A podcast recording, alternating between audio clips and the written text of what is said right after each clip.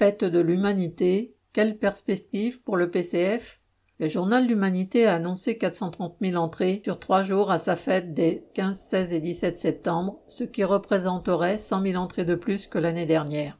Le PCF a donc réussi à maintenir une importante affluence à sa traditionnelle manifestation, malgré son déménagement forcé de la banlieue nord à la banlieue sud de Paris, relativement lointaine, à cause des chantiers des Jeux olympiques.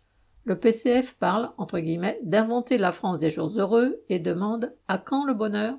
Mais à l'heure d'une crise qui s'aggrave, quelle politique propose-t-il aux dizaines de milliers de militants et de sympathisants qu'il est ainsi capable de réunir? Son dirigeant, Fabien Roussel, a cherché à se donner une image radicale. Au début du discours prononcé lors de l'inauguration de la fête, il a annoncé qu'il participerait personnellement à une opération entre guillemets Robin des Bois avec des militants de la CGT d'EDF pour faire passer en heure creuse un hôpital, une école ou un HLM, ajoutant à l'adresse d'on ne sait qui, entre guillemets, et qu'ils viennent tous m'arrêter. Tout le discours était à l'image de cette introduction. Après les déclarations pour dénoncer la situation catastrophique de la population, on attendrait autre chose que ce type de bravade. Après avoir parlé de l'inflation et des effets sur le niveau de vie des classes populaires, il a dit, entre guillemets, ou bien ils agissent, ou nous passons à l'action. Sans rien préciser ensuite sur ce qu'il entendait par là.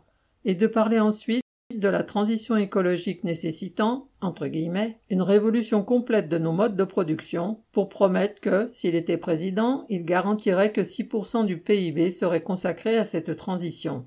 Les capitalistes du secteur pourraient se frotter les mains en pensant aux subventions que cela promet.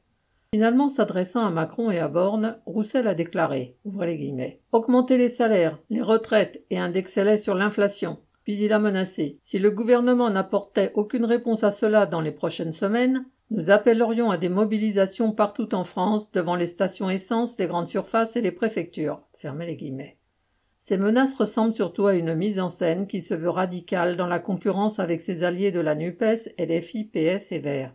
Le dirigeant du PCF voulait se poser en solution de rechange de gauche pour 2027 et le débat avec l'ancien Premier ministre de Macron, Édouard Philippe, était destiné à renforcer cette image. Sur la réforme des retraites, après avoir rendu hommage au prétendu courage de Philippe, il a fustigé non pas la violence de cette attaque qui vole aux travailleurs deux ans de leur vie, mais le 49-3 qui, entre guillemets, a mis dans la tête des gens que le Parlement ne sert à rien.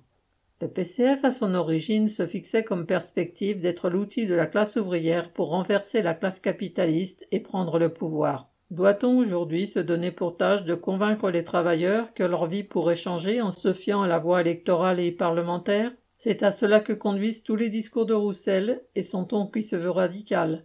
C'est mener les travailleurs dans l'impasse déjà maintes fois explorée par la gauche de gouvernement. Pierre Royan.